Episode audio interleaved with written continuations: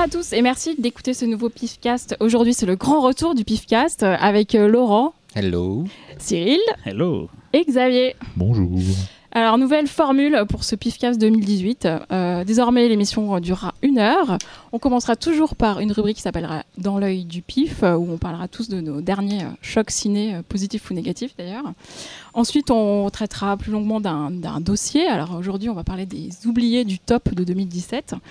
Et on terminera en musique avec Cyril, qui nous a préparé une petite rubrique spéciale. Il va nous jouer de la flûte. Euh, et puis parfois, il y aura des invités, des surprises. On vous dit pas tout, vous verrez. Euh, Nous-mêmes, on sait pas de toute façon. Donc... bon, bah alors on commence, c'est parti.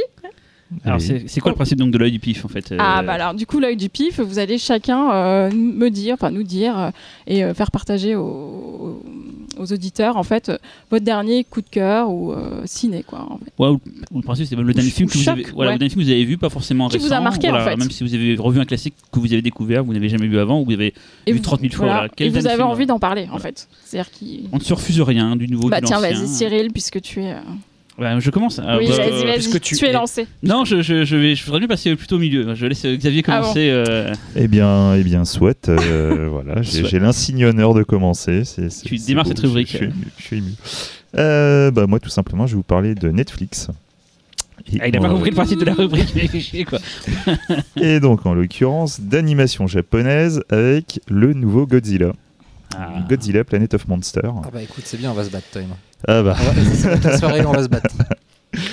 Alors, Godzilla Planet of Monsters, euh, en fait, c'est le 32e Godzilla, si je me souviens bien. Ah, c'est considéré vraiment comme un, un Ouais, film dans la- il, dans fait, la- il fait partie du, du canon euh, officiel, même s'il n'a aucun rapport avec les anciens. Euh, c'est le- la première fois que Godzilla euh, est en animation. Donc là, on est vraiment dans le pur euh, délire euh, 3D, euh, 3D cel shading. Il n'y a pas eu un dessin animé américain, adapté du film américain Si, tout à fait. Ouais, mais là, on parle du Japon, là. Bon, D'accord. monsieur. Ah. Je, Je, je- je ne prenais pas en compte les Américains. Petite précision, 3D cell shading de merde. Voilà. Ah, c'est ça votre point de divergence apparemment. Il y en a qui a aimé, pas l'autre. Ah, non, Et non, je non, crois non, savoir non, qui a aimé et qui a pas aimé. hein. Non, non, non. En fait, euh, le... moi je l'attendais beaucoup, forcément, parce que bon, je... moi je suis très fan de Godzilla. Je sais que d'autres personnes autour de cette table le sont aussi. Euh, du coup, j'étais aussi très curieux, puisque là on partait vraiment dans un Godzilla, euh, un délire totalement SF, euh, qui est beaucoup plus poussé que, par exemple, je sais pas, un Final Wars ou, autre délire. Là, on est vraiment dans le futur. L'humanité va se prendre une méchante fessée par un Godzilla plus que mécontent. Et euh, même avec l'arrivée d'extraterrestres pour les aider, euh, les humains vont se faire littéralement euh, dégager de la planète Terre. Voilà. C'était la fin. Et en fait, 20 ans plus tard, euh, étant donné qu'ils vivent dans des conditions absolument horribles, euh, beaucoup de vagues de suicides, euh, de dépression, euh, ils décident finalement de retourner sur Terre euh, pour voir si Godzilla est encore vivant. Parce qu'ils étaient donc partis en, en vaisseau euh, à la recherche Voilà. d'une exoplanète. hein. Et donc, t'en Voilà. parles parce que t'as aimé ou parce que t'as détesté? J'en parle parce que c'est marquant d'un point de vue. euh, déjà, c'est c'est de l'animation. Donc, euh, déjà, j'étais assez curieux de voir ce Godzilla en animation. Euh, donc, ça va être une trilogie. Et euh, Donc vu, trois films. voilà, bien. Et euh, Obvious. vu le délire Merci. SF, j'étais très curieux de voir ce qu'ils allaient faire. En espérant, par exemple, voir du Mecha Godzilla. On en voit. On en voit, deux secondes, Deux on secondes, en voit. on en voit. Mais il est, vie- il est voué à, à revenir. Oui, mais forcément. Voilà. Euh, voilà, après, qu'est-ce que j'en ai pensé de ce film? Euh, C'est très compliqué. C'est euh, déjà, euh, moi, tous les films en 3D, c'est le shading, je déteste. C'est horrible. Euh, Déjà- faut les déjà- Apple Seed, par exemple, je déteste. Il faut déjà signaler que Netflix a complètement flingué Blame, euh, l'adaptation Tout à fait. du Ils ont retiré du manga tout- génial de Tsutomu notamment à cause de cette technique, et que c'est le même studio d'animation Polygon Pictures qui a fait Blame et qui a fait ce Godzilla. Voilà. Et euh, donc, en plus, ils ont tendance à nettoyer, à rendre très propre l'histoire. Donc, ça se voit surtout sur Blame. Godzilla, forcément, ça porte pas trop à conséquence. Mais sur Blame, en tout cas, c'était assez honteux. Quoi. Tout le côté euh, glauque qu'il y avait était complètement enlevé pour faire un gros blockbuster bourrin. Il se trouve que Godzilla est aussi un gros blockbuster Oui. bourrin. C'est déjà plus à propos. Euh, oui, mais Le, le traitement de Godzilla est intéressant, c'est une espèce de, de, de- oui, oui. de punition euh, divine euh, vouée à détruire euh, Voilà. ces humains euh, qui, euh, qui se la jouent, mais euh, Mais en fait, on a un- en fait le, le film va se décomposer en deux parties. On a donc le film dure une heure et demie. On a à peu près euh, 45 minutes de délire purement SF, euh, très basé euh, technophile. Euh, on a tendance à rappeler très souvent le plan euh, pour l'arrivée sur Terre ou comment éclater Godzilla. Euh, je crois qu'on le répète quatre fois. Mmh. Donc il y a vraiment une tentative de faire durer le film. Et puis de retarder l'arrivée de Une heure et Godzilla demie, il méritait pas tant. hein. Et, euh, et par contre, les trois derniers quarts d'heure, c'est c'est juste du bourrinage euh, non-stop. C'est une grosse scène d'action de trois quarts d'heure. Oh. Oui. Oh. Le problème, c'est qu'il arrive après Shin Godzilla. Voilà, notamment. Un Voilà. des problèmes. Donc, qui a clôturé le pif euh, en d'un point de vue- 2017. Ouais. voilà. Merci Véronique. D'un point de vue thématique, du coup, forcément, c'est vachement attirant euh, si on se base sur le pitch. Le traitement lui-même est très survolé. Un, des trucs en plus très intéressant du pitch que tu as, oublié de mentionner, ah, t'es nul, Euh, c'est que si c'est passé euh, une vingtaine d'années pour les humains, euh, Ah, grâce à. J'allais venir après. Ah, bon, alors, Je vais venir alors, après. je me tais. Voilà. Donc il y, a- il y a un pitch qui est très intéressant à la base et qui, en fait, de, est très décevant tout le long du film. Ça va jamais plus loin. Sauf dans les dernières minutes du film où en fait on a des, des rapprochements qui vont se faire euh, sur la différence de, de temporalité. Pour les humains dans l'espace, il s'est passé 20 ans, mais avec les, les différents euh, passages de la vitesse de la lumière, en fait sur Terre il s'est écoulé 20 000 ans. Et Ah, on du coup- qu'on je suis au travail quoi. et du coup, en fait, le, le- le Ouais, film, le film se termine sur des, des- des éléments scénaristiques super accrocheurs qui donnent vachement envie de voir la suite. Mais on a quand même eu l'impression d'avoir vu du vide intersidéral pendant une heure et demie. Donc Oui. je suis vraiment très partagé sur ce Et film. quoi. on en parle des ptérodactyles Godzilla dessinés par un gamin de 4 ans J'allais dire les, les, les, les, les caca-dragons Voilà. volants euh, qui arrivent. Ouais, Mais, vous euh, m'avez bon, pas voilà. convaincu là. Voilà. Donc, Non, mais- in fine, tu dis aux gens, Oui ou non Je suis, en Oui fait, prenez-le comme un gros prologue. il veut pas, il veut pas trancher. hein. Ouais. Mais je peux pas trancher, je pourrais trancher quand j'aurai vu la suite. Soit la plus belle trancheuse de S'il l'univers. développe, s'il développe Tranche. vraiment les pistes méga intéressantes qu'on peut voir, ça peut donner quelque chose d'intéressant. Après, ce prologue dure une heure et demie et aurait pu durer 25 minutes, ça aurait Ouais. été pareil. Bon. Voilà. Tout à fait. On attend la suite alors. Allez. Laurent, à toi. Euh, alors moi je vais faire très original par rapport à Xavier parce que je vais vous parler de Netflix et d'animation japonaise. Ah, Ah, dis donc, ils sont donné le mot. quoi. Sachant qu'on explique que le principe, c'est qu'aucun de nous ne savait de quoi Oui. on allait parler. hein. Voilà. C'est des surprises. Euh, moi je vais vous parler en revanche de, de Devilman Crybaby, Alors déjà, vous arrêtez tout. Voilà. Euh, vous ne l'écoutez plus, vous passez à autre chose. réalisé par Yuasa Masada. Euh, Explique, par rapport au pif aussi, il y, a, donc, il y a un lien entre Masada et. Tout à fait. Que je te laisse expliquer parce que je sens que tu as envie de parler. Non, non, je te laisse. c'était- c'était- Non, je s'en rappelle plus. Ah non, peut-être que je confonds. C'est pas le réalisateur de Mind Game euh Si. Oui, bah donc là, on a passé Mind Game Voilà. au pif en 2015. Tout à fait. euh, voilà. Donc le réalisateur du, de Mind Game, un des, un des animes euh, long, long métrage les plus frappés qui soit, euh, et qui s'est signalé aussi l'été dernier avec Lou et l'île aux sirènes, son excellent film familial. Euh, donc a réalisé pour Netflix euh, Devilman Crybaby dans son style inimitable qui est c'est-à-dire euh, très naïf euh, tout est ani- animé en flash depuis, euh, depuis deux films il ne bosse que en flash en animation donc c'est forcément très désarçonnant pour qui ne connaît pas l'univers du monsieur et pour qui, qui s'attend avec le sujet d'Evilman d'avoir quelque chose de très léché, de très. En même temps, quand on se rappelle du trait euh, de Gonagai dans le manga original, ça colle complètement, notamment dans le design des monstres euh, à la fois euh, naïf et pervers. Enfin, ça se mélange assez dérangeant. Peut-être euh, Gonagai pour ceux qui ne savent pas. Gonagai, un des plus grands euh, mangaka euh, de, de l'histoire euh, du manga, euh, le papa de, euh, de Mazinger Z, euh, Goldorak, Goldorak, Cutioni, euh, euh, voilà, donc euh, un grand monsieur. Violence Jack. Et, euh, et donc, euh, donc voilà, euh, Yuasa, lui, c'était son fantasme d'adapter Devilman. C'est le manga qui, qui lui a procuré le plus gros choc dans sa jeunesse. Et il le fait avec un amour total, même si, Xavier, là où je te rejoins, c'est que les deux premiers épisodes sont un peu, on va dire, enfin, le scénario manque un peu de fluidité. On sait pas trop où ça va, mais par contre, quand, quand on retrouve ses marques, surtout quand on a eu le manga, parce que c'est d'une fidélité extrême, c'est assez jouissif. Euh, D'autant que tout en étant extrêmement fidèle, il rajoute un- une dimension méta, puisqu'il faut savoir que dans, dans ce Devilman là, le dessin animé Devilman existe. Les personnages le regardent. Donc il y a un côté comme si finalement le manga de Gonagai était une bible qui annonçait Mhm. tout ce qui va se passer. Donc c'est doublement respectueux tout en étant méta. Euh, il a transformé les- le gang des, le gang des, des- des petits branleurs qui, euh, Ouais. qui aident au final le héros euh, en une bande de rappeurs très cool qui, qui euh, sont une espèce de cœur antique en fait qui raconte un peu l'histoire. Enfin, il y a plein d'idées géniales. Euh, euh, c'est désarçonnant visuellement, ça il vaut mieux le savoir. C'est très cul, très gore, comme, euh, comme le manga d'origine. Ju- Justement là-dessus, moi, moi pour l'instant, je, alors, je, je suis euh, vraiment fan de Devilman, c'est un des mangas que je préfère. Euh, chez Gonagai, euh, pour moi, c'est vraiment ce qu'il a fait de mieux. Euh, J'ai juste vu le premier épisode, donc euh, je ne me base que là-dessus. Euh, J'avoue que le premier épisode, j'ai détesté. Ah ouais. Voilà. Pourquoi, il est très pourquoi- fidèle? pourquoi- il est très fidèle le premier pourquoi épisode. Cry Baby d'ailleurs c'est un spin-off C'est quoi c'est Euh, Non, c'est qu'en fait le, perso- le, le- pas du tout. En fait, euh, le héros dans le héros dans le manga. Non, mais tu te tais maintenant.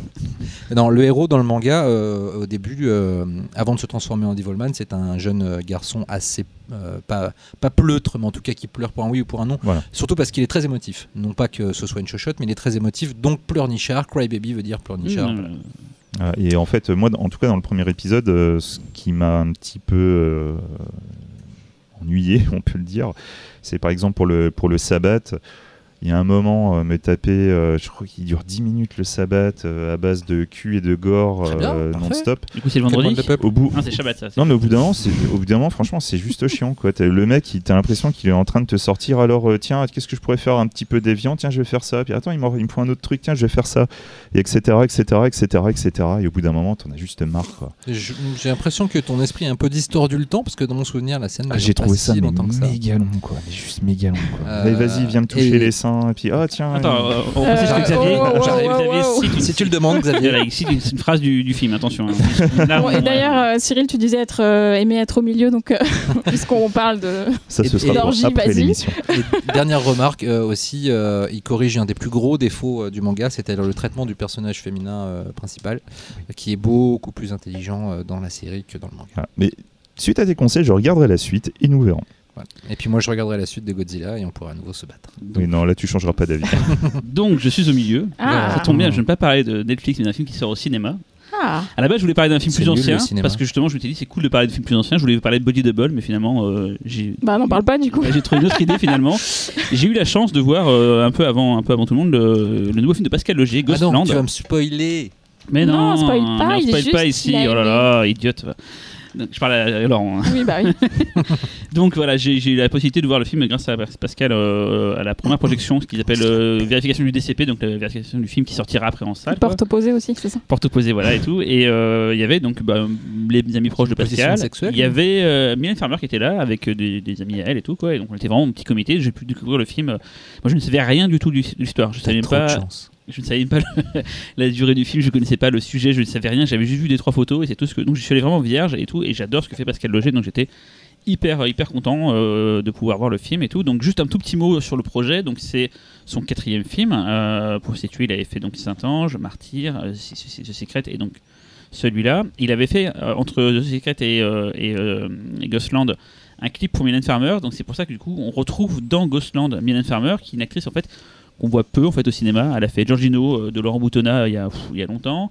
Elle a fait une voix dans Arthur et les Minimoy, mais depuis pff, rien du tout. Donc la voir au cinéma c'est euh, assez, assez surprenant. Elle joue d'ailleurs très très bien dans le film. Le film est tourné en langue anglaise, un peu comme The Secret, et euh, les deux actrices principales sont Crystal Reed, donc qu'on avait vu dans les séries télé, surtout Gotham et Teen Wolf. Donc je pense que nous, dans notre table ici, aucun de nous n'a vu ça. C'est ça. Si, si, Voilà. j'ai vu Gotham, c'est très bien. Voilà. Et Anastasia Phillips, voilà, c'est les deux actrices principales. Et donc en gros, je vais pas spoiler, t'inquiète pas Laurent.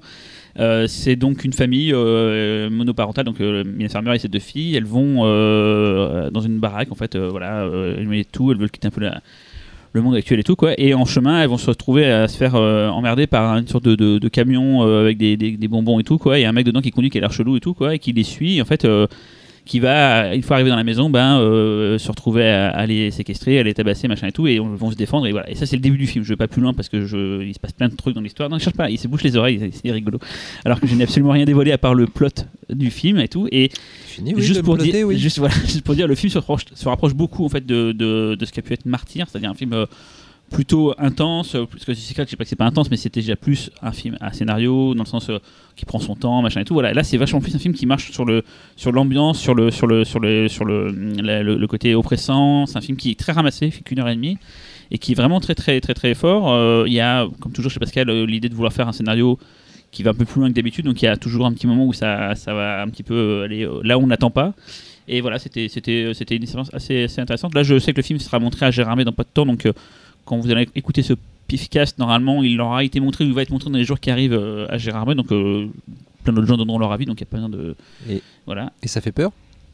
Euh, le film, euh, moi j'ai pas spécialement eu peur pour le, en voyant le film, mais, euh, mais apparemment le- de- des retours qu'ils ont eu de, de projection à la FM avec les professionnels et tout, tous ceux qui ont vu le film, les gens sont assez terrifiés. euh, voilà quoi. Après nous on est peut-être des vieux Oui, oui, après, euh, on, est, on est souvent. voilà et tout. Et une petite anecdote marrante, euh, à la fin de la projection, Mylène Farmer avait perdu une, une bague euh, apparemment importante et tout, et donc euh, on a dû rechercher la bague dans la pièce et c'était marrant de voir Mylène Farmer à quelle place en train de chercher euh, sa bague, ça casse un peu le, le mythe.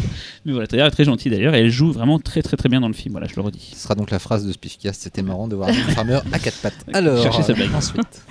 Euh, bah, moi, moi, j'ai choisi un vieux film. Hein, euh, Ah, désolé, voilà. hein, c'est cinéma et c'est un vieux film. Euh, en fait, c'est un film que je voulais voir depuis longtemps. Euh, euh, J'avais de grosses attentes du coup. Euh, pour, pour pas dire que je fantasmais dessus. Oh. Ah. Euh, Fantas- Fantasme 5 Ravager. Oh. Ah, C'est dommage. Euh, Non. non. donc du coup Fantasme de Don Coscarelli qui date de 1979. Don Coscarelli, juste pour info, on l'avait passé euh, son dernier film John Dies at the End en 2012 Bien vu, en ouverture. Euh, et en fait, alors je sais pas si je pitch euh, le film euh, rapidement, mais en Oh, gros, c'est euh, pff, c'est deux, deux frères qui, qui, habitent dans une ville et en gros le plus jeune voit des choses étranges se passer dans le funérarium et le cimetière et prévient son grand frère et tous deux ils vont essayer de découvrir ce qui se passe. Donc, euh, Aidé par le marchand de glace. c'est vrai. Euh, qui a un catogan d'ailleurs. Voilà.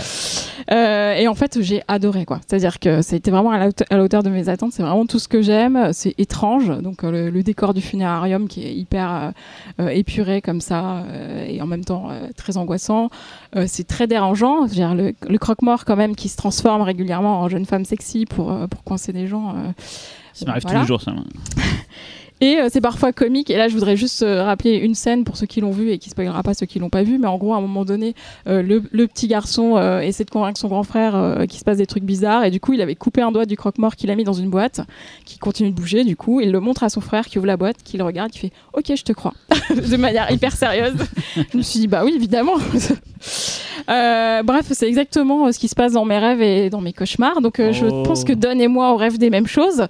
Et surtout, en gros, si je l'ai vu, c'est parce qu'il était euh, dispo euh, à la demande. euh, parce que Ciné Plus fait une, une intégrale fantasme en ce moment. Et je me demande, est-ce que je dois continuer? Est-ce Oui, que je vais être oui, déçu? Oui, Oui, c'est curieux à chaque fois, fois, mais oui. ça vaut toujours le coup. D'accord. euh, Même, même le dernier dont on se moquait, Fantasme 5 Oui, Ravager, à- qui n'est pas réalisé pas par lui, Coscarelli, euh, qui en fait est né d'un projet de film de potes entre le week-end euh, par le, le réalisateur des scènes d'animation de John Dies at the End.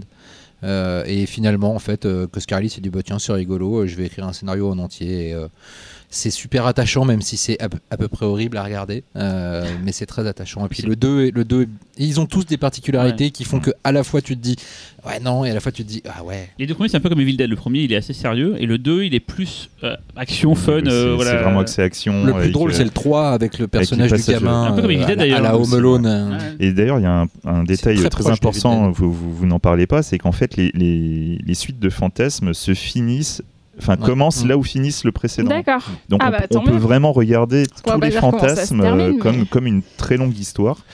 Et pour le petit détail, à la place de Ravager, fut un temps, c'était Roger. Avary qui aurait dû créer la, la fin de la saga. sur un, Il y a un scénario. gros budget. Voilà, qui du coup n'a n'a jamais été fait. Mais sachez que le scénario est disponible sur Internet. Et d'ailleurs, j'ai adoré la musique. euh, et je me suis dit Ah, qu'en fait, je la connaissais déjà parce qu'elle passe souvent pendant le pif. J'ai remarqué oui, dans la salle. Et, et il y a quand même aussi euh, deux très très grands méchants du, du Oui. cinéma d'horreur. Donc certes, le croque-mort, donc The Tollman, Mm. Mais surtout Les les sphères. putains de sphères Ouais. euh, qui sont... J'ai eu la chance de parler avec Don Toscarelli euh, à la sortie de- du premier Fantasme en Blu-ray en France euh, l'année dernière. Et euh, le rapprochement avec Evil Dead est, est pas innocent en fait, euh, parce que euh, ils ont même pensé à un moment donné faire une rencontre euh, Ash euh, Reggie. Mm. Euh, Ça aurait été drôle ça. Et il y a plein de rapprochements comme ça. Les, les deux personnages ont euh, chacun une voiture fétiche. Euh, Ouais. Les deux personnages sont des mecs totalement normaux qui se retrouvent à combattre des forces du mal.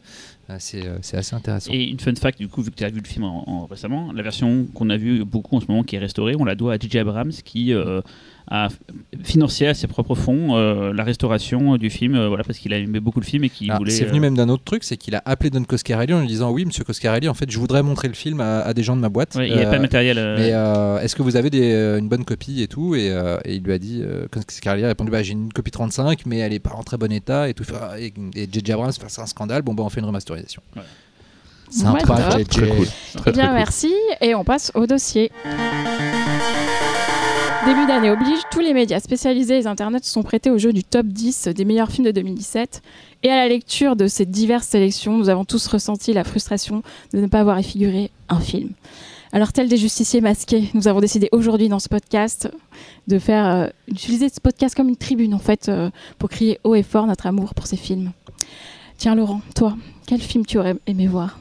Euh, bah, un film que j'ai fait figurer pour le coup dans, dans, dans mon top personnel de Mad Movies, euh, par, euh, avec haut, haut et fort et Genre, beaucoup de moi, et, un peu de honte. ouais. Mais, alors c'est Ghost in the Shell de Rupert Sanders, l'adaptation donc de l'animé de Mamoru Oshii, qui était lui-même une adaptation du manga de Masamune Shiro.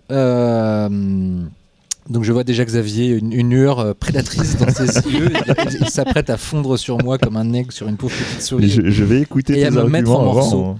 Euh, mes arguments, euh, ils sont assez rapides. euh, Enfin, le film est de toute manière euh, hy- hyper perdant, quelle que soit son, sa, sa façon de faire. Ah, il ça, part, oui. hyper perdant aux yeux de- du, du monde, puisque entre ceux qui réclament une fidélité absolue, ceux qui réclament de l'originalité, Ceux qui connaissent euh, pas le projet, qui s'en foutent. euh, voilà, euh, c'est il- le, le film ne contentera personne. C'était une, entre- une entreprise assez suicidaire. Déjà, je trouve ça assez admirable de la part de Rupert Sanders de s'y être attaqué avec autant de autant d'envie, parce que le film, bon, déjà visuellement, est vraiment très très beau. Euh, je trouve que c'est un des plus beaux production design de l'année. Xavier est en train de hocher la tête. Il faudrait une vidéo. C'est quand même, pour cette c'est quand même rubrique. l'année 2049 de Blade Runner 2049 hein, d'ailleurs. Oui. Oui, oui. Et Donc, non, mais on va, on va, on va tu le mets devant. Euh, le, le- le fait est que euh, euh, le film ne peut pas réinventer un monde. D'ailleurs, c'était le même problème que- qu'a eu Blade Runner 2049. Le film euh, ne peut pas réinventer un monde parce qu'il est, euh, il se base sur euh, un manga, euh, deux films, deux films cinéma animés. Deux séries différentes d'animation, etc. Euh, et, euh, et donc, il doit attirer tous les gens qui ont aimé un jour Ghost in the Shell. Donc forcément, il y a un, un côté plus petit dénominateur commun de tous les gens qui sont susceptibles d'aimer Ghost in the Shell, donc il faut respecter une certaine logique d'univers. Euh, D'ailleurs, euh, euh, par exemple, le film utilise aussi des technologies plus modernes qui n'ont jamais été intégrées dans, la, le manga ou, les séries ou les films animés, puisque en fait tout ce qui, toutes ces publicités qui se, qui se, qui se matérialisent dans les rues dans le film sont en fait de, de la réalité augmentée Montré. Ou la repompe de Blade Runner qui sont uniquement projetés à l'intérieur de l'esprit euh, des, euh, des- de, de, de- de chaque ghost, de chaque euh, personne qui a un implant cyborg en lui, donc, et donc qui est de la publicité ciblée. Donc le- rien qu'en ça, le film a une approche quand même un petit peu plus subtile que ce qu'on pourrait penser. Euh, ensuite, euh, le film reprend des, des- des séquences de culte de l'anime, des deux animes d'ailleurs, euh, en les réagençant quand même euh, un petit peu pour les faire exister dans un récit d'origine. euh, euh, car oui, euh, le film ne raconte pas ce que racontait le premier film animé. Euh, il raconte euh, une histoire à part entière qui va un peu piocher aussi dans la, série télé de Kenji Kamiyama, qui est euh, Ghost in the Shell Standalone Complex, euh, pour euh, faire une espèce de petit gloobie-boulga, certes, mais qui, euh, qui raconte, euh, qui raconte quoi? Qui raconte comment une euh, femme japonaise euh, qui est une opposante politique au pouvoir en place est attrapée, brainwashée et euh, dont l'esprit est transféré dans le corps d'une blanche pour devenir l'arme d'une multinationale. Sur ce, on a beaucoup accusé le film de whitewashing. C'est le sujet même du film. C'est-à-dire, le film arrive à parler de Oui, whitewashing. les remarques étaient avant que le film soit montré en fait. C'était sur le principe du Ah, on a continué tout. après. Hein. On a continué. Donne-moi des noms. Ah bah j'ai vu le Honest Trailer, tiens, j'ai regardé il y a deux jours le Mais Honest connards, Trailer euh, de... Oui, ça, euh. mais ce que je veux dire c'est Oh. que c'est des connards certes, mais c'est une voix dominante dans la, Chez la, Gogol quoi. la geekosphère, hein, ce qui, ça, ça ressemble à fachosphère, c'est bizarre d'ailleurs. Euh, et, euh, que sphères après. Euh, et donc... euh, tiens, fantasme et les sphères. et donc voilà, le, le- le film fait de son sujet justement euh, euh, la- le vol de l'identité euh, d'une personne asiatique par une multinationale pour en faire un produit blanc. Euh, c'est le sujet du film. Donc euh, déjà, quand euh, les, les gens qui voient le film ne veulent pas aller au-delà de cette, enfin ne veulent pas aller jusqu'à cette analyse qui est pourtant évidente, en disant oui c'est nul, c'est juste un remake, ouais c'est Scarlett Johansson. Pourquoi c'est Scarlett Johansson? Bah parce que sans Scarlett Johansson, tu fais pas un film à 120 millions de boules déjà. Tu fais un film avec un gros bout là déjà. Voilà. Tu, tu, il, faut, Hashtag il, faut, balance il- ton il- porc. il faut une actrice qui soit, qui soit assez solide pour, pour supporter un, un tel budget. Accessoirement, même euh, Mamoru Oshii euh, a validé de son côté Scarlett Johansson. Ouais. il a dit que c'était alors, sûrement la, la meilleure Oshii, actrice. Alors euh, après, je il, a, lui a il a- dit, il- hein. il a pris son chèque, je pense, mais, euh, Je pense qu'il maintenant. hein. C'est rare qu'on fasse des chèques encore dans notre histoire. mais, Il a pris ses bitcoins et puis il a fait ok c'est bon. Et du coup, je, trouve- je, je- je le film déjà assez touchant puisque euh, déjà quand même Scarlett Johansson, il faut qu'elle ait euh, le courage de jouer quelqu'un euh, qui n'est pas elle non seulement, mais qui est en plus un commentaire sur ce qu'elle elle est, elle véhicule en tant que star hollywoodienne, c'est-à-dire l'appropriation d'une autre culture. Donc déjà ça, je trouve ça assez courageux de sa part. Euh, je trouve que c'est euh, aussi l'occasion d'une très belle scène, une des seules scènes naturalistes du film, c'est la rencontre avec sa vraie mère, qui est très très belle, qui est très touchante, avec un beau duo d'actrices. Euh, après, je trouve euh, visuellement le film à tomber par terre, la profondeur de champ est magnifique. Euh, moi, je l'ai vu en 3D alors qu'il n'a pas été tourné en 3D native, et, pourtant la, transposition euh, 3D en post-production est magnifique, et ça, ça tient vraiment à la, façon dont euh, le réalisateur Rupert Sanders utilise la profondeur de champ. Mais il est très bon ce garçon. Il avait déjà fait euh, Blanche Neige et le chasseur que personnellement j'avais trouvé assez original dans son traitement visuel. Euh, et même d'ailleurs euh, tonal. Euh, et il avait fait aussi un excellent court métrage, peut-être la seule bonne adaptation de Black Hole, de la BD Black Hole Alors. de, de Charles Burns. Euh, Qui n'a pas aimé Qui a aimé du coup ici dans, le, dans la table J'ai pas fini ma phrase, tu vas te Hmm. calmer, oui. Et, euh, et euh, voilà, le, le film a, a, visuellement il est inattaquable. Euh, je pense, je trouve. Xavier est encore en train d'aiguiser ses couteaux. Euh, thématiquement, il est très intéressant parce qu'il va finalement bien au-delà de, de- de la simple histoire d'origine du Major. Et, euh, et voilà, donc euh, voilà, ça s'est pris une volée de bois vert. Moi, je trouve que c'est respectueux tout en étant un peu audacieux, tout en étant très respectueux. Voilà, ça, ça évolue sur une corde raide que je trouve assez, euh, assez magistrale. Tout le monde l'a vu là, du coup, euh, Cyril et Xavier? Ah Moi j'ai découvert Oh, hier soir, comme je disais tout à l'heure Ah. en off. Alors, Tu veux donner ton avis Ah hein bah, je, je, je, je- ni, ni je n'aimais ni j'ai bien aimé, euh, ni, enfin, ni j'ai détesté. En fait, j'ai trouvé ça euh, c'est beau en fait, beau, c'est assez joli. Euh, Johansson assez impliqué, je trouve qu'elle est assez impliquée. On reconnaît bien plein- pas mal de scènes euh, de, de l'animé hein, que j'ai jamais trop non plus porté, tu vois, dans mon cœur euh, énormément. J'aime bien, mais je trouve toujours un peu trop verbeux. Là, si c'était verbeux, ça m'a un peu fait chier par moment. Mais il y a des scènes d'action sympas, des moments un peu Z. Genre, quand, elle, quand elle se bat dans le dans le, dans le nightclub, à un moment, il y a des, des, des accélérés. Je dis, c'est quoi ce truc-là euh, tout pourri Moi, ce que je sauverais, c'est Ouais, ça ressemble à John Wick, bizarrement. Ouais. Oh, oh, oh.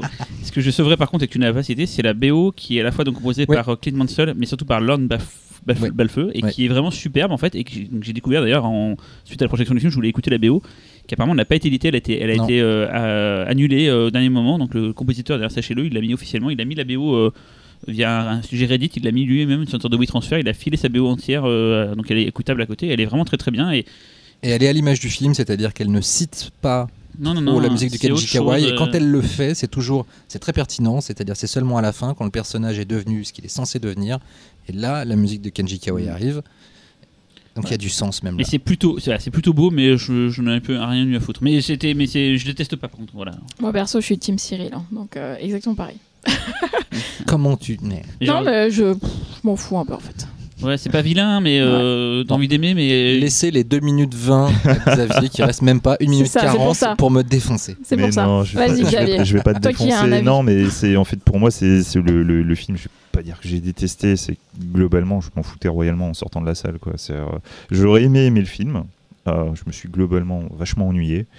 Euh, le propos, euh, oui, bon, pff, japonaise, militante, machin et tout. Ouais, bon. pff, Je, trouve pas ça très très bien mis en place. Enfin, du coup, je trouve ça un peu fake, mais c'est mon point de vue perso. Donc voilà, c'est mon ressenti.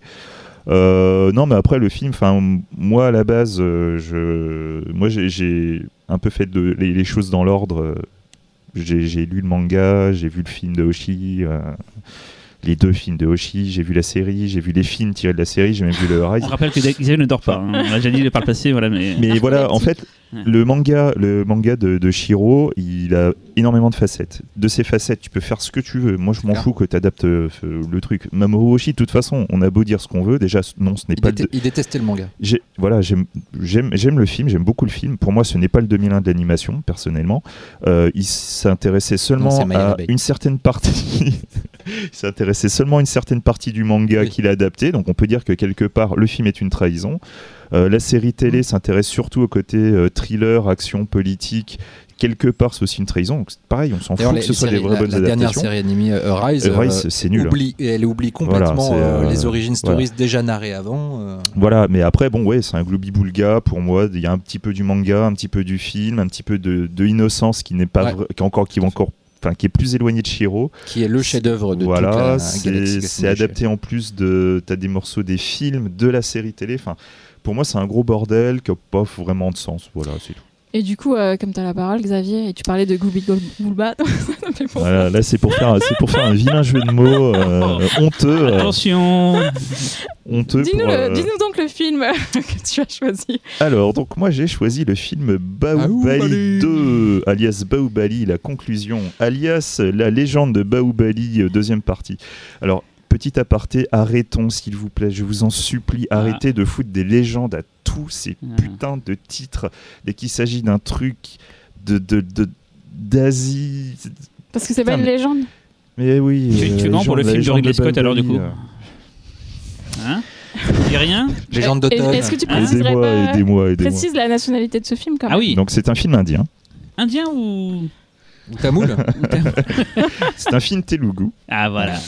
Voilà, et, euh, et euh, donc en fait, euh, voilà, enfin, bon, la, partie est finie. Baoubali 2, alors oui, pour les, tous ceux qui sont assez hermétiques du cinéma indien, je vous le dis tout de suite, oui, il s'agit d'un film de 3 heures. 2h48. Voilà, il s'agit donc de la deuxième partie, donc oui, il y a une première partie qui dure presque 3 heures aussi. Je vous le dis tout de suite aussi, oui, il y a des chansons, donc voilà, là tout de suite, d'entrée de jeu, j'ai déjà perdu les trois quarts des auditeurs. Ils, auraient, Mais- ils auraient tort. Mais vous auriez tort, parce que franchement, je peux vous garantir qu'au niveau blockbuster, c'est ce que j'ai vu mieux depuis des années. Ça démoule. C'est, il y a plein de choses, il y a plein de choses pourtant qui, moi, ne, ne, ne, ne me plaisent pas dans le film. Il y a, il y a une volonté déjà de tout numérique.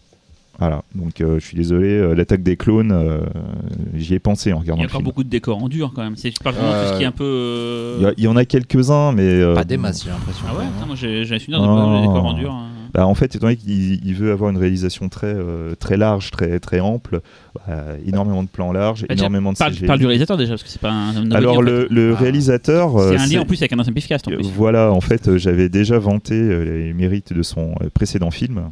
Non, c'est moi. Euh, donc, euh, C'était Laurent non, non, les gars, les gars, C'est j'en toi qui en avais parlé. parlé, ouais. C'était moi. Non, non, c'était Non, moi. c'était Xavier. On fait pas l'histoire alors. Ah, non, c'était moi, révisionniste. Je me casse. Voilà. euh, donc, en fait, je- j'en avais parlé. euh, bon, et ce sera Jamouli, c'est un réalisateur qui bosse depuis déjà très très longtemps. Il en- je crois que Baoubali, ça va être son dixième, douzième film, je sais plus. Euh, c'est pas non plus son premier film euh, type Peplum, euh, film d'épée. En France, on peut donc voir son film Ega retitré Maki sur Netflix. Donc c'est l'histoire d'un homme qui va se faire assassiner par un, un prétendant rival de son aimé et va être ressuscité sous la forme d'une mouche et décider de se venger. C'est un chef-d'œuvre. Allez le voir tout de suite. voilà, c'est pour moi c'est un blockbuster euh, phénoménal, inventif, euh, bourré. C'est un film euh, qui buzz. c'est bourré d'action, c'est drôle, c'est émouvant. Enfin, j'ai énormément de qualités que j'ai retrouvées dans Baoubali. Et euh, grande qualité, plus précisément de Baoubali 2, c'est que déjà le premier, j'ai trouvé ça super super chouette. Vraiment, j'ai passé un super moment. Mais le 2, il monte encore la barre plus haut. quoi. Alors, je précise encore quelque chose. Euh, on est quand même dans une époque où on aime la noirceur, on aime, euh, on aime vraiment avoir des histoires plutôt sombres. Genre Batman euh, version oui, Nolan. voilà. Enfin, toujours, on aime, on aime avoir une sorte de petit pessimisme comme ça dans l'histoire. C'est Là, plutôt Batman version oui oui. là, on est vraiment dans quelque chose de très optimiste. Euh, beaucoup trouveront qu'on Naïf. c'est un film naïf. Mais bon, Fran- mais franchement, enfin, c'est cinéma indien aussi, populaire indien. Et... Voilà, mais il y a un moment, franchement, ça fait du bien, quoi. Euh, voilà, oui, on a un héros. Dans, le premier, dans la première partie, le héros euh, va être montré tel un demi-dieu. Il réussit tout, il est beau, il est fort. euh, Enfin, oui, ok. Il est pas très beau pourtant. Mais vous arrêtez pas à Il a ça. Vraiment, c'est super inventif. Donc pour ceux qui ont déjà vu le premier, euh, je vais faire un petit euh, récap très très rapide. Donc en fait, nous, nous voyons euh, un- une femme en fait qui tient un bébé euh, qui est pourchassé et euh, qui donc se prend une flèche dans le dos et au moment de mourir, elle tombe dans une rivière et au moment de mourir, elle demande à Shiva de l'aider parce que même si elle elle peut mourir, cet enfant ne doit pas mourir. Donc finalement, Shiva va, va aider la dame en question et l'enfant va survivre. Euh, on va retrouver cet enfant euh, 20 ans plus tard et euh, il a une, une sorte d'obsession. En fait, il vit dans une vallée et il a cette obsession d'aller en haut d'une montagne pour voir ce qu'il y a au-delà. Sans savoir que au-delà, il va découvrir la vérité sur sa propre histoire, sur qui il est vraiment. Et donc tout le film va nous montrer son périple, où il découvre le monde extérieur et ses origines. Et le film va se finir sur un cliffhanger que je ne vous révélerai pas, mais qui était quand même un des meilleurs cliffhangers que j'ai eu depuis longtemps. Moi, je, quand j'ai vu ce cliffhanger-là, j'avais vraiment, je crevais d'envie de voir la suite. Quoi. Ça faisait longtemps que ça m'était pas arrivé. Cliffhanger milieu ça- de montagne. Voilà. Oh, bien vu. Et du coup, si tu crées une envie, mais la bonne nouvelle, c'est que Donc du coup, le 2 arrive et reprend très exactement où l'autre avait commencé, et l'histoire en fait s'avère passionnante. En fait, la nature du cliffhanger de la fin du premier était une question qu'on va se poser, où en fait on va révéler le destin d'un personnage, mais en te laissant dans l'incapacité de comprendre comment ce que tu vois est possible. Et donc du coup, tout le film va te montrer toute la construction qui est amenée à ce moment précis, et du coup, c'est passionnant c'est beau. Euh, du coup, il y a quelque chose de très intéressant en fait de changer de personnage parce que du coup on est encore plus axé dans le passé. Euh, donc du coup, c'est c'est assez étrange. On a suivi des personnes pendant trois heures, après deviennent des personnages secondaires. Les personnages secondaires du premier deviennent les personnages principaux. Il y a quelque chose de, de vraiment super intéressant. Et à un moment donné, ça part complètement en sucette. et alors là, vous allez voir des scènes d'action de malade. Alors, justement, moi je je parlais moi, comment j'ai découvert le film. Je savais que le film était un peu connu. J'avais zappé le premier, j'avais pas forcément vu. Le 2 sortait et j'ai vu, comme beaucoup de gens, des petits extraits de petits gifs sur internet. Et j'ai dit, mais c'est quoi ce machin? Le fameux gif avec la, la catapulte qui jette les Oui. maneaux, voilà. Et j'ai fait, ah, je veux Qui voir ce jette truc. les quoi? En fait, ils jettent des soldats qui Ah. se retrouvent à, à se retrouver comme une boule, comme une Voilà, boule de, en fait, de les, soldats, les les soldats Romains dans ont des les. boucliers, ils s'agglutinent tels les Romains. Un peu dans Astérix, tu vois, il y a des, catapultes faites avec des palmiers pour les jeter dans le palais ennemi. Et en l'air, ils, se- ils font une sorte de toupie. Enfin, c'est complètement fou quand tu vois le truc. Tu dis, c'est complètement fou ce film. Donc je me suis, je me suis dit, tiens, il y avait le 2 qui passait au Grand Rex et euh, j'avais pas vu le 1. Et je me suis fait un dimanche. Je me suis fait le 1 dans la- dans l'après-midi et j'étais voir le, le soir euh, le second. Et je dis ça juste pour les gens qui auraient peur de voir deux films de 3h30 ou de 3 heures. C'est qu'en fait, c'est l'équivalent de 6 séries télé euh, d'une heure. En fait. Non, mais non, c'est con à dire, mais Ah, on long. est, prêt, on est- non, mais on est prêt à s'enfiler des fois de 6 séries Mais oui. télé, 6 épisodes dans, une- dans, une- dans un week-end. Et là, franchement, faut voir ça comme ça. c'est- Et c'est. Moi, c'est un de mes films préférés de l'année aussi. J'ai trouvé ça dément. Et Ah, au-delà du côté euh, réjouissant, machin et tout, c'est vraiment c'est c'est bien fait. Les musiques elles sont mortelles. Moi, je les écoute souvent. Et Les euh, idées de mise en scène sont. euh, ouais, c'est ouf. C'est du. C'est vraiment les gens disaient c'est du Choyark. C'est du. C'est c'est vraiment Choyard, ça. c'est- c'est- c'est ça, Michael Bay, euh, Zack Snyder, euh, Ça atomise tout tout, ça, tout mélangé dans un même Moi- truc. moi, ils se font pas la tête. Ils font. Ils ont envie de faire un truc. Ils le font. Ils s'en foutent du temps moi, j'avais pas, j'avais pas retrouvé ce grain de folie de, de- depuis le cinéma de Hong Kong, d'avant la rétrocession, quoi.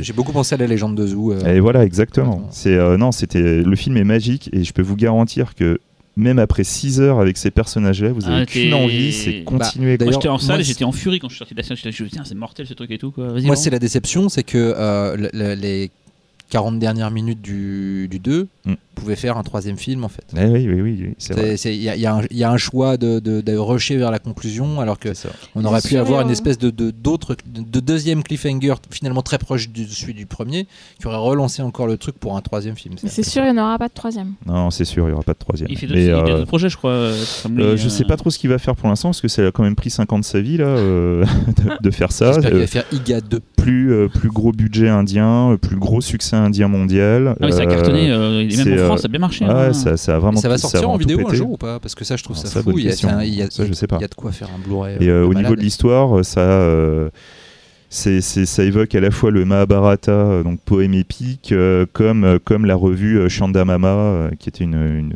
c'est, une revue classique euh, en Inde euh, qui, euh, qui raconte des histoires épiques avec des petites illustrations. Enfin, c'est, c'est cultissime. Enfin, franchement, regardez-le, quoi. C'est juste mortel. Faites-vous plaisir. Bah, et Véronique, du coup. Eh Quel est ton film J'ai choisi It Comes at Night euh, de Trey Edward Schultz. Donc euh, il a pas été, il a peu été Ah, Papa cité. Schultz, oui. Schultz. Euh, il a peu été cité dans les tops euh, et pourtant, euh, enfin moi je trouve qu'il devrait être dans tous les tops euh, de- des, des- des magazines spécialisés ci- cinéma fantastique par Eh exemple. ben, il est dans le nôtre. non, il est Si, dans quelqu'un l'a mis. un, Ouais, Ah ouais. voilà, il était même Mais pas moi, il a premier. failli. Il était, il était 11e. Ouais, bon. Euh, du coup, It Comes at Night, euh, rapidement, euh, en fait, ça, ça décrit le quotidien d'une famille qui vit reclus dans la forêt, visiblement survivante d'une catastrophe épidémiologique de grande ampleur. Donc, en fait, ça se commence directement par la mort d'un des membres de cette famille, donc le grand-père, une vilaine maladie de peau, visiblement. Euh, et en fait, le quotidien de cette famille, donc, qui vit euh, quand même sans, sans électricité, donc on sent que c'est un peu euh, fin du fin du monde, euh, et euh, est perturbé par euh, l'arrivée d'un intrus qui va troubler euh, leur quotidien. Donc j'en dis pas plus euh, euh, sur le pitch parce que de toute façon on va voir que c'est pas nécessaire. Non, c'est pas un film qui tient en Voilà. plus sur l'originalité fondamentale de son histoire, quoi. On va y revenir. C'est plus le traitement. Euh, oui, donc euh, effectivement, le traitement, c'est-à-dire que c'est un film que je trouve vraiment hyper beau. quoi. Enfin, L'image, euh, l'éclairage, les- la, les- enfin, la lumière est vraiment magnifique. Euh, les, les cadres sont hyper travaillés. les, enfin, la réalisation est assez épurée, mais il y a toujours ces espèces de longs travelling avant, très lents. Super flippant. Enfin, J'ai- pas, j'ai pas flippé de voir un travelling comme ça depuis c'est ça, il y a une espèce d'économie de moyens qui fait qu'on est terrassé de frayeur. Euh, le casting, en plus, alors je tiens à souligner quand même un, qui, qui décrit donc un couple mixte, euh, c'est toujours euh, bien dans le cinéma, surtout quand un c'est homme et une femme, tu veux dire? Voilà.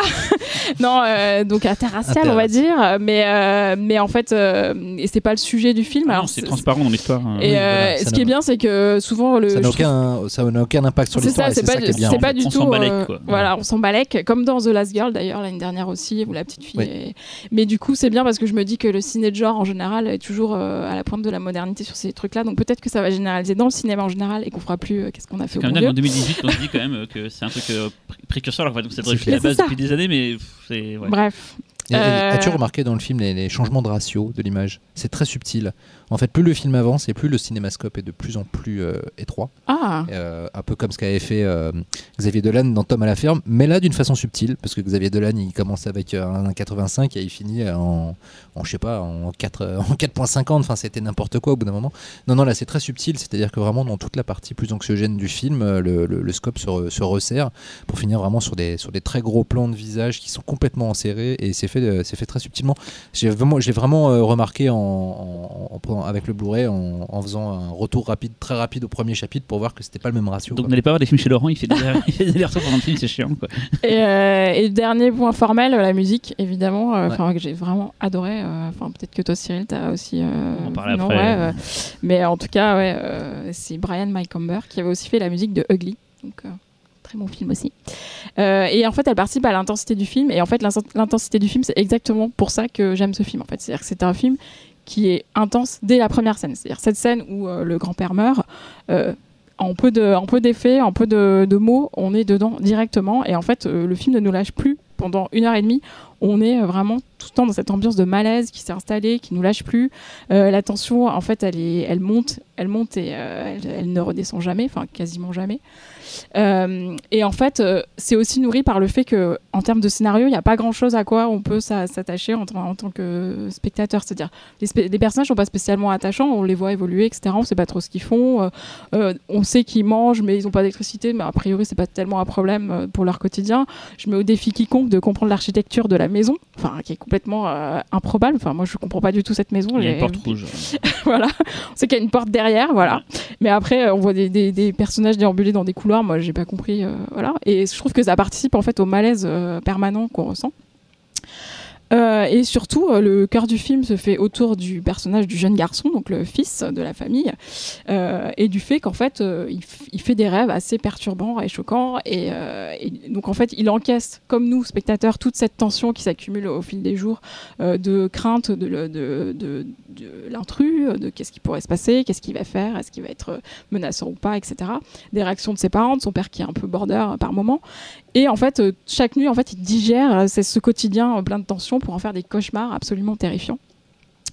Et en fait, euh, je sais que le film a suscité beaucoup de critiques et de théories par rapport à son titre It Comes at Night parce que c'était présenté euh, comme un film en fait d'invasion Mm. ou, euh, de, ou de monstres, euh, d'épidémies, etc. On a, au cours du film, on peut avoir plein de théories justement qui, justement, on voit le, Ah, l'homme moi, c'est ce que je trouve vachement intelligent dans Enfin- le film. C'est la, c'est la façon dont la tension, elle est construite. euh, elle vient de plusieurs endroits. En fait, on ne sait pas si euh, le, le dénouement dramatique va venir euh, des pulsions sexuelles de l'enfant, euh, du gamin, euh, du virus, euh, d'envahisseurs extérieurs, etc.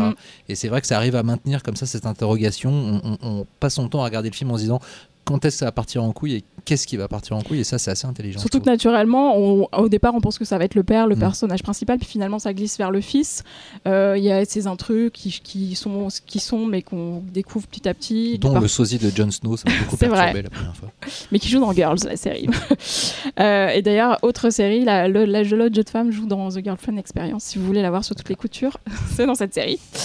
Euh, bref, et donc le fait, en fait, que donc il y ait tout aussi ce, ce titre, en fait, donc le titre du film, comme tu dis, participe aussi du fait que- on- qu'on se pose des questions pendant Mm. tout le film, c'est-à-dire Qu'est-ce qui va venir la qu'est-ce nuit qui vient la nuit Et je, en fait, ma théorie, du coup, je vous expose ma, ma théorie, euh, qui est en fait que le film bien, part bien sûr de la peur de l'autre, donc avec cet intrus, donc ça c'est une évidence puisqu'il arrive et que ça perturbe le quotidien de la famille. Euh, mais en fait, euh, pour moi, ce qui arrive la nuit, euh, c'est pas l'autre, c'est soi en fait. Et c'est les cauchemars euh, du gamin nous disent ça en fait, c'est-à-dire qu'à partir du moment où la nuit on se retrouve tout seul avec soi-même et qu'on digère toute cette tension et qu'on en fait soi-même des obsessions et des peurs, finalement on se, on se détruit soi-même et c'est ça en fait la, notre- la plus grande peur qu'on doit avoir c'est peut-être nous-mêmes Mm. et euh, ce qu'on ce qu'on fait ce comment on peut être transformé par notre notre environnement en le digérant ainsi la nuit. Sur- Surtout que le film a une, euh, pardon, euh, euh, un, coin- côté très intéressant, c'est euh, son discours sur la famille. Puisque habituellement, dans, les films américains, la famille, c'est la sacro-sainte cellule qui est celle qu'on doit défendre à tout prix, etc. Alors qu'au final, euh, ici, c'est cette conception de famille qui va tout fausser. puisque quand on dit famille, on dit ça veut dire que quelqu'un qui n'est pas de notre ADN est potentiellement un étranger, c'est-à-dire que finalement toutes les crispations de l'Amérique se resserrent en une seule maison, pourtant avec un couple interracial. Et, euh, et je pense que c'est là que ça, ça a son intérêt dans le film. Et pourtant, des étrangers, c'est-à-dire là des gens qui ne partagent pas le même ADN que nous, on va les accueillir, mais on va quand même douter d'eux parce qu'on ne partage pas le même ADN Mhm. qu'eux, parce qu'ils ne sont pas vraiment de la famille. Et, euh, et là, je trouve ça, euh, je trouve le film vachement intéressant là-dessus. Et juste pour conclure, en gros, euh, moi j'ai choisi ce film parce que c'est un film qui garde vraiment son mystère et qui, qui donne pas toutes les clés aux, aux spectateurs et qui nous laisse notre liberté justement de rêver et d'inventer des choses autour du film. Et voilà, c'est pour ça qu'il est top. Alors, qui, qui ne l'a pas aimé Xavier, comme d'hab. Dubitatif. je, je, Je vais t'appeler comme ça maintenant. non, mais Dubitatif, je, à je- toi. je- je suis désolé. hein. Tu vois, Je t'ai pas autant- convaincu là. Euh, non, mais en plus, ça me. Nous, on a tous aimé Baoubali. Franchement, t'es pas sympa. Moi, je l'ai Bah, pas je, vu. je suis désolé, mais Je en l'ai fait. pas vu, mais je vais euh, regarder, je vais pas aimer, tiens. mais en plus, j'aime- j'aimerais dire Bah. que j'ai juste pas aimé It Comes at Night, mais euh, j'ai détesté en fait. J'ai vraiment, j'ai littéralement détesté ce film. Oh. J'ai pissé sur l'écran. Non. Mais vraiment, je, pour moi, en fait, ce film est une, c'est une vaste fumisterie. euh, c'est du rien, c'est du vide. Après ce c'est, que tu viens de dire, Véronique, c'est horrible ce que tu viens de dire. Non, mais je, non, mais Moi j'ai pas trop aimé, mais Non, du mais coup je- je vais rien dire regardez, parce que pleure, je- bravo, non, non, bravo. non, mais ça m'a touché ce qu'elle a pour dit. moi, T'es pour pas moi, gentil. Pleure pas. Pour moi, en fait, le, le mec euh, a laissé des trous béants dans, dans son scénario pour finalement laisser au spectateur remplir ce qu'il veut dedans. bah oui. pour, pour donner du sens. Mais finalement, c'est juste du rien. Enfin, pour moi, il y a des- c'est juste pas- pour moi le film est pas écrit. hein, je suis désolé. Parce que t'as y pas de des- quoi le Il y remplir. a des trucs aberrants. euh, Il y a un T'as moment. pas de vie, t'as pas d'âme. Non, mais, euh, globalement, je me suis, je me suis royalement emmerdé devant. Bah. Vraiment, j'en pouvais plus quoi. J'ai, il y a un moment, c'était juste, mais, mais ça s'arrête quand En fait, quoi Laurent tout à l'heure disait qu'il attendait tout le temps qu'il se passe quelque chose. Moi j'attendais, je regardais maman tout le temps. Je regardais, mais en fait, moi c'est un film que je regarde de pas avoir vu en salle en fait, parce que moi Ah, je suis un peu hyperactif et je pense que l'avoir vu chez moi, j'ai pas pionné, j'ai pas mal pensé à d'autres choses à des moments, j'étais pas à fond dans le film et je pense que quand t'es dans l'ambiance de la salle avec la musique, le son et tout, ça doit être mieux joué quand Peut-être, même. Peut-être. je sais pas. et je mais, regrette euh, de ne pas l'avoir vu du coup Mais moi, non, moi vraiment, il y a des, pour moi, il y a des gros, gros problèmes scénaristiques euh, qui sont. euh, qui- je, je, enfin, je, je suis même étonné qu'on puisse encore laisser des trous béants comme ça En dedans. Il y, a- il y a un truc, c'est que donc c'est- distribué aux États-Unis par euh, A- A24, donc c'est une boîte qui fait ce qu'on appelle beaucoup de elevated genre, c'est un terme à la con que j'aime pas trop, mais qui en Mm. gros c'est du film d'auteur d'auteur de genre quoi. C'est eux qui ont sorti The Witch par exemple et tout, qui ont sorti récemment Ghost Story, donc il est sorti, sorti celui-là. Oui. C'est très Mais en fait, moi, c'est des films qui, des fois, enfin, autant Ghost Story j'aime bien, autant c'est des films, des fois, je me dis, putain, je me sens un peu. euh, je sais pas mon truc. euh, c'est- c'est c'est- allez comprendre d'ailleurs que mon film de l'année, c'est assez antinomique. Et, euh, et du coup, le, le- celui-là, tout le long, j'étais là. Mais en fait, je trouvais ça bien, mais d'un côté, je me faisais un peu chier. Et je me suis dit, bon, ça se trouve, un peu comme pour The Witch, je suis peut-être passé à côté. Dixie Ah, parce que Xavier. t'avais pas aimé The Witch non plus. Bah, The Witch, je trouve ça bien sur la fin, mais tout le long, je me suis quand même fait chier. Que moi, j'avais adoré, par Voilà. exemple. Et, et, euh, du coup, je me suis dit peut-être que je suis voilà, peut-être que je suis passé à côté, mais mon avis de Xavier me fait penser peut- peut-être que non. Par contre, un truc qui était bien, qui m'a euh, bien plu, c'est que j'avais vu plein de gens qui me disaient putain, on se fait chier, faut attendre la fin pour qu'il se passe quelque chose. Et en fait, c'est faux. Le film, tout de suite, il y a des trucs dès le départ. Donc, euh, il y a ça, des trucs, il y a- des ça se dès passe, le départ. ouais, il se passe plein de choses tout le long. Et euh, voilà, ça, ça m'a un peu fait plaisir. Mais je pense que enfin, laisser le, le spectateur seul aussi avec ses doutes, ça fait partie euh, de- du, du film en fait. Bah, soit que- c'est un choix, soit c'est un truc de branleur. Comme c'est entre les deux. Après, c'est euh, un choix. question de sensibilité, Je pense, question oui, de point de vue. euh, voilà. moi, quand, euh, moi aussi, voilà. me po- je, je me posais les questions, du coup, savoir quand est-ce qu'il va se passer quelque chose, mais quand, il- quand ça se passe, même si c'est finalement assez attendu, c'est Oui, vraiment, c'est- psychologiquement, moi j'ai trouvé ça assez, dur. Le mais Tu dénouement, l'as vu en salle ou chez toi, Xavier? Hein? Tu l'as vu en salle ou chez toi Non, du coup, moi, je l'avais loupé, donc je l'ai vu chez moi. Et euh, autant la. Non, mais c'est pour ça que je disais, euh, peut-être qu'effectivement, euh, en, en voyant en salle euh, ça aurait peut-être changé quelque à chose. côté, tu vois, où t'es plus dans le truc. Mais euh, euh, j'avoue qu'en dehors de, de la fin que j'ai aimé, euh, le reste m'a vraiment fait chier. Quoi. Allez, Xavier, à toi. Euh, pff, Cyril, Oh, en plus je te tu- regarde. Tu me confonds. J'ai des cheveux. Sois honoré. hein. Je suis pas un BG comme, comme Xavier, mais voilà quoi. Donc moi j'ai choisi un film de, un film de poète, un film, un film tranquille et tout, qui s'appelle John Wick 2. Voilà. Mais en fait, si vous avez vu le, le descriptif du, du podcast sur, le, sur internet, vous savez à l'avance que c'était ce film-là parce que c'est le dernier de la, de la liste qu'on aurait cité, qui n'est pas à la base un film à proprement, à proprement parler fantastique parce que le principe du podcast c'est qu'on reste quand même dans le fantastique on essaie quand même de parler de films fantastiques mais vous allez voir pourquoi pour moi John Wick 2 rentre dans la case du fantastique donc John Wick 2 c'est la suite de John John Wick. Wick. John Wick, eh viens les enfants, c'est pas mal. Donc à la base, alors, John Wick, alors, et John Wick 1, c'était réalisé pardon, par Chad euh, Stahelski et David Leitch, qui sont en fait tous les deux des euh, cascadeurs. Leitch. Leitch, euh, qui sont des cascadeurs dans la vraie vie. En fait, ils ont fait beaucoup de, de, de- de cascades depuis longtemps. C'est des vétérans d'Hollywood. Euh, pour information, Chad Stahelski, donc qui a réalisé tout seul le 2, et je parlerai vite fait de David Leitch après. Il a beaucoup doublé en fait Keanu Reeves, genre dans Point Break, dans Matrix et tout. C'est un gars qui a, qui a souvent eu à doubler Keanu Reeves. Donc je pense que quand il a eu ce projet-là, ils ont pensé directement à lui. Et d'ailleurs, Keanu Reeves est absolument parfait euh, dans ce film. Euh, un petit mot, en fait, le premier, à la base, c'était un film qui. Attends, euh, Laurent, apparemment, opine du chef, mais c'est peut-être pour dire qu'il est content. Je, Euh, je hoche du chef. je- je- je- chef.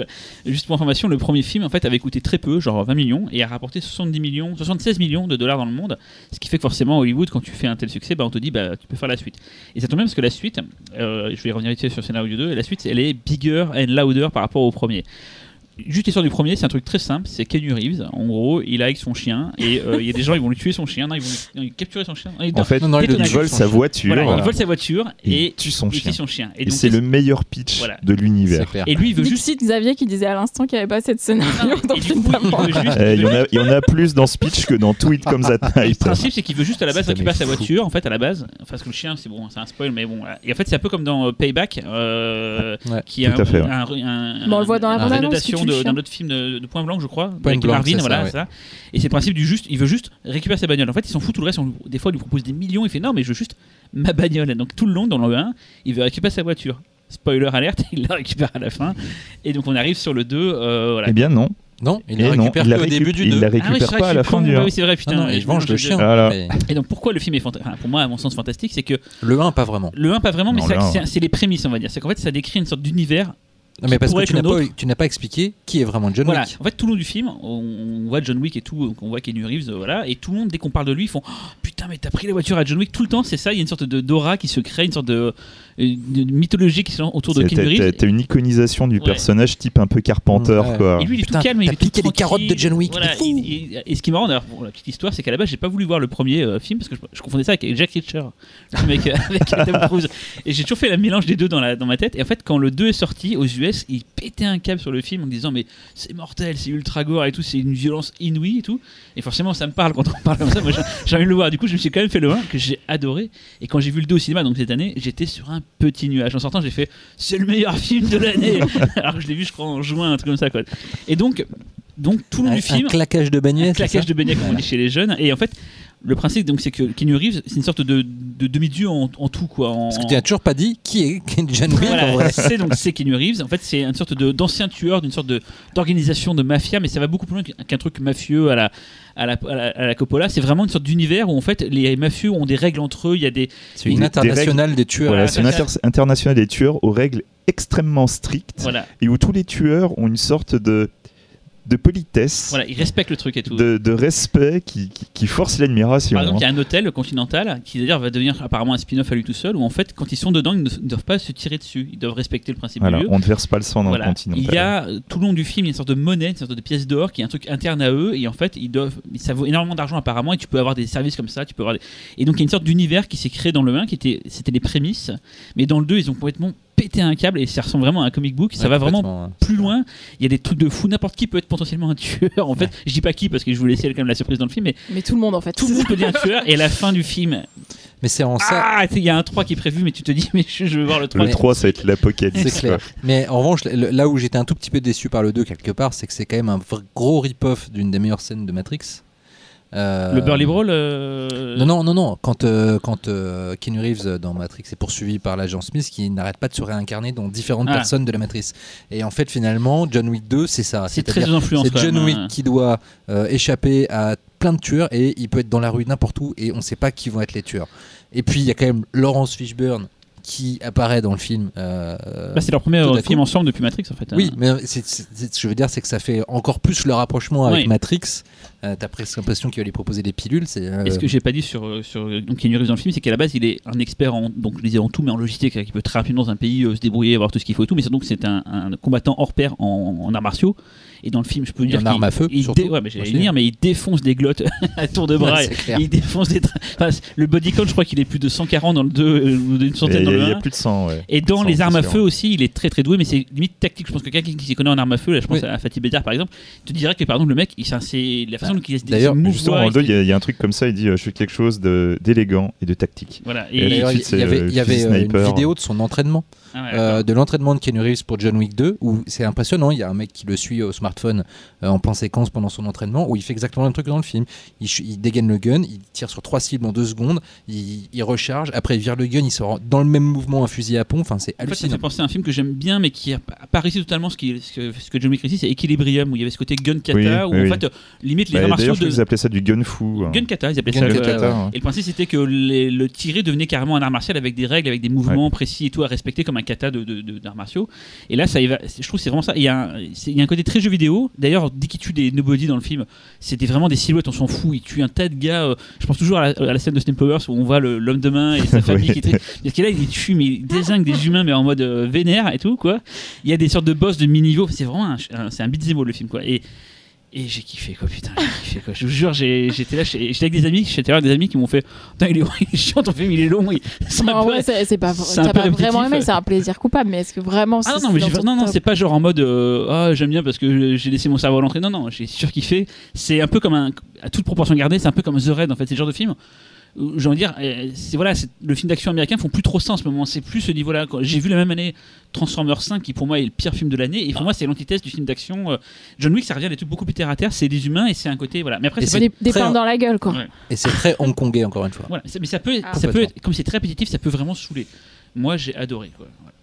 Bon, je pense qu'on a rendu justice euh, aux oubliés du top. On finit en musique avec Cyril.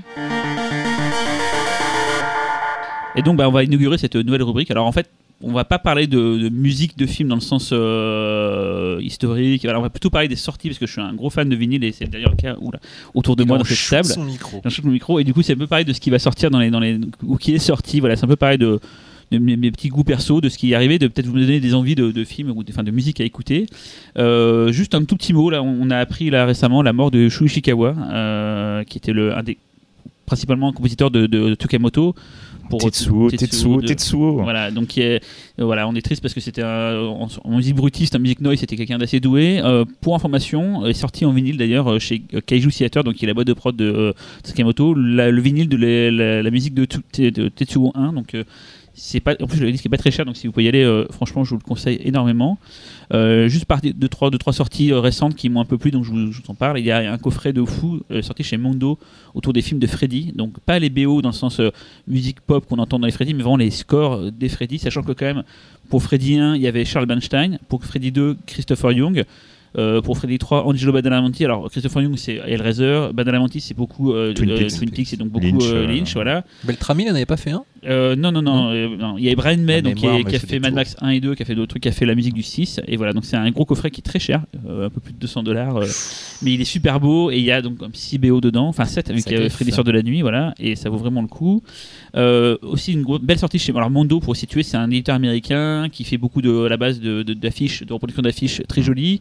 Enfin, pas des reproductions, mais des, euh, des adaptations d'affiches, des réappropriations d'affiches. Et ils ont mis à faire de la musique il y a, peu, il y a comme 2-3 ans et ils font des belles ressorties. Et ils ont ressorti cette année, euh, enfin l'année dernière du coup, euh, la BO de Batman Returns, donc Batman le défi en français par Richard Elfman, Danny Elfman, et qui est ressorti en extended, donc avec tous les morceaux qu'on n'avait pas entendus forcément à l'époque. Et cette musique est juste sublime. Je ne peux que vous conseiller ce vinyle si vous pouvez. Peut-être la meilleure BO de. de Elfman, ouais, c'est une des meilleures en tout cas, elle est sublime et c'est une des meilleures BO d'un Batman. Juste vite fait parler des meilleures sorties de l'année en film récent, euh, pas en vinyle, mais des films qui sont sortis cette année, donc on n'a pas forcément parlé ici. Il y a euh, la, planète, la guerre pour la planète des singes, War of the Planet of the Ape, par euh, Michael Giacchino. Euh, alors pour vous savoir, Giacchino, c'est, il a commencé d'abord beaucoup, beaucoup dans le jeu vidéo, les Medal of Honor. Après, il a beaucoup bossé avec J. Abrams, pas mal avec Brad Bird, et depuis maintenant, ça y est, il fait un paquet de trucs. Mais il a signé, je pense, à mon sens, une des plus belles BO. Euh, je sais pas si vous l'avez encore en tête, la BO du dernier film de la trilogie des Planètes des singes. Est-ce que ça va ça. Écoutez-la en, en solo, vous allez voir, elle est sublime. Une autre BO, je trouve très très bien cette année, qui est sortie, qui est en disponible en vinyle chez Mondo, c'est euh, la musique de The Girl with All the Gifts dont on parlait tout à l'heure. Ah, Qu'est-ce que j'ai Excellent. Cette Voilà. BO. Ouais. C'est- c'est Cristobal Tapia de Vir qui avait fait la BO des deux, des deux séries Utopia en fait, euh, et c'est des musiques euh, un peu brutistes, un peu euh, voilà électro, très très euh, euh, avec des boucles répétitives et tout. Voilà, c'est c'est- super on, est, bien. on est très dans le principe du mantra. Mm. D'ailleurs, The Girl with All the Gifts aurait pu être un des films euh, à mettre plus haut dans les tops de 2017. J'ai hésité à le mettre, moi, mais, mais c'est un de mes films préférés de l'année. Une BO magnifique, celle de la série télé Last Man. Alors euh, voilà, c'est on la doit à Fred Avril, euh, donc qui a d'ailleurs bossé avec Xavier Jameau, un des membres du jury, euh, il y a de l'année dernière euh, sur une BO d'un film de Johnny To qui s'appelle Sparrow et Philippe Montaigne. Euh, ils ont fait donc une des meilleures BO de série télé. alors la série télé est sortie en 2016, mais c'est vraiment en 2017 qu'elle a eu son heure de gloire, on va dire, parce que c'était la fin d'année, donc vraiment. euh, Mon fils écoute la BO en boucle. voilà, c'est une musique super. Un autre compositeur qu'on aime bien au pif, parce qu'on l'a eu dans le jury, c'est Rob. Euh, et cette année, il a sorti beaucoup, beaucoup de BO. Et je vous conseillerais celle de Un ciel radieux, qui est une datation de Taniguchi par euh, euh, Boukrieff. Et la musique, elle est. En téléfilm pour Arte. Voilà, téléfilm pour Arte. Et la musique est sublime. Ça rappelle beaucoup euh, la BO de Ice White Shot. Il y a, avec Ah. les chœurs et tout, c'est super beau. Et d'ailleurs, il a sorti ça sur son label Hippocampus. Il, a, il sort lui-même ses propres BO. Elles sont vraiment pas chères, genre à 15 euros euh, le vinyle. Et vous Ah pouvez ouais, retrouver chez lui. Made in France, Planétarium, euh, Seul et le Bureau des légendes, sorti dans ce label-là. Et il vient de faire la BO de Revenge, euh, film de Coralie Farja qui Tout sort fait. bientôt en salle. Tout à fait. Et qui était au. Et- Au pif, tout à fait. Euh, dernier truc, je sais pas un, un film, mais euh, c'est une BO euh, qui pour moi est peut-être la meilleure BO de l'année, tout confondu. C'est la BO d'un jeu vidéo qui s'appelle Nier Automata, et je voulais en parler parce que cette musique, c'est très Kenji Kawai dans l'esprit. Donc c'est vrai que je parle de ça aujourd'hui parce que c'est un peu cinématographique, mais c'est l'occasion d'écouter la BO de Nier Automata de Kenshi Okabe, euh, sortie chez donc Square Enix. C'est vrai qu'elle est. Elle est juste sublime. Alors il y a une version 3 CD avec l'intégralité Ah ouais? et le vinyle c'est euh, Nier Automata et un autre une- le précédent Nier qui sont ensemble. C'est des sélections mais c'est quand même les meilleurs morceaux et voilà. Et donc pour information Kenji Okabe était à la base euh, un vétéran de- du jeu vidéo, il a beaucoup bossé chez euh, Namco, il a fait les musiques des Tekken, de S Combat, voilà, c'est Et donc elle fonctionne bien la BO. Parce que moi j'ai fait le jeu et j'adore le jeu, mais j'ai remarqué que la musique était très bien, mais je l'ai pas écouté en dehors du Eh jeu. ben, en fait, moi, je n'ai pas du tout fait jouer aux jeux vidéo. C'est un ami, donc euh, Talal pour ne pas le citer, qui m'a dit écoute cette BO, elle est démente et tout. Et euh, du Talal, coup, qu'on salue. Voilà, qu'on salue. Et du coup, euh, là, effectivement, cette BO démoule. Et euh, je vous conseille donc Nier Automata. C'est voilà, c'est du Kenji Kawai de la grande époque et tout. C'est c'est sublime. Et, voilà. Et les principes de ce, de ce petit point musical, j'espère que euh, je ne vous ai pas trop ennuyé avec mes histoires. c'est de faire écouter un morceau qui peut-être euh, d'un film qui n'est peut-être passé à côté, vous avez peut-être pas forcément eu vent que cette BO était vachement bien, et c'est pour ça que je voulais vous en parler. C'est la BO d'un film qui s'appelle Lost River, et là je sais que Laurent va être euh, tout à fait content. Alors qu'est-ce que est Lost River? Lost River c'est euh, un film, le premier film euh, de... De NWR Ah non. Non, mais presque de Ryan Gosling en fait. Euh, Voilà. Presque. le film, il est, il est ce qu'il est. Voilà, je vais être poli. Mais la musique, elle est démente. Elle est vraiment démente. Et si bizarre, personne n'en a jamais trop parlé. Alors que pourtant, pour moi, c'est l'atout du film, c'est cette musique. Elle est sortie dans un- un- une super édition vinyle, un triple vinyle avec euh, l'intégrité du score. Et Chez euh, Italians Do It Better. voilà, en fait, c'est le label créé par donc Johnny Jewell, euh, Johnny Jewell, donc Johnny le joyau. Il a créé ce label. En fait, il a lui-même plusieurs groupes, comme Glass Candy, comme Chromatics et tout. Et en fait, il est à la fois, euh, donc il a ses groupes à côté. C'est lui qui a composé toute la BO du, du film, à la fois sur son propre nom, à la fois sur le nom. Euh, Chromatics ou le nom de Glass Candy voilà. Et donc Chromatics qui a signé un des morceaux les plus euh, marquant de Drive, marquants de Drive. voilà. Et donc on va écouter d'ailleurs c'est le tout premier morceau de la BO mais si vous avez l'occasion d'écouter écoutez juste derrière les trois premiers morceaux de la BO rien que ça ça va vous, vous, vous plaire. Et là on va écouter le tout premier. Ça s'appelle Tell Me et il se trouve qu'au chant on va retrouver l'actrice principale de euh, euh, Lost River qui a un nom impossible à dire si tu n'es pas habitué Saoirse Rowan. voilà qui est l'actrice qu'on avait vue dans le film de Peter Jackson euh, The Lovely Bones. The Lovely Bones voilà donc c'est elle qui chante et c'est un super beau morceau Juste rapidement, je tiens à dire que donc euh, Ryan Gosling, euh, qui a réalisé Lost River, est aussi euh, chanteur, compositeur. Il a un groupe hein, qui s'appelle Dead Man's Bone. Je vous ai peut-être déjà saoulé avec ça, mais j'en profite pour le replacer. C'est vachement bien. Et The Lost River est une adaptation, voilà, de d'une de ses chansons. Donc c'est un film assez personnel pour le monsieur. Et avant d'écouter le morceau, on voulait vous remercier euh, d'avoir écouté ce pifcast. N'hésitez pas à nous faire nos- vos retours sur cette nouvelle formule. On, on les écoutera ou pas, on verra. Euh, Cyril, qu'est-ce qu'on écoute? Bah, donc on écoute Tell Me avec Saoirse Ronan par Johnny Jewell Bye bye. bye bye Ciao. Tell me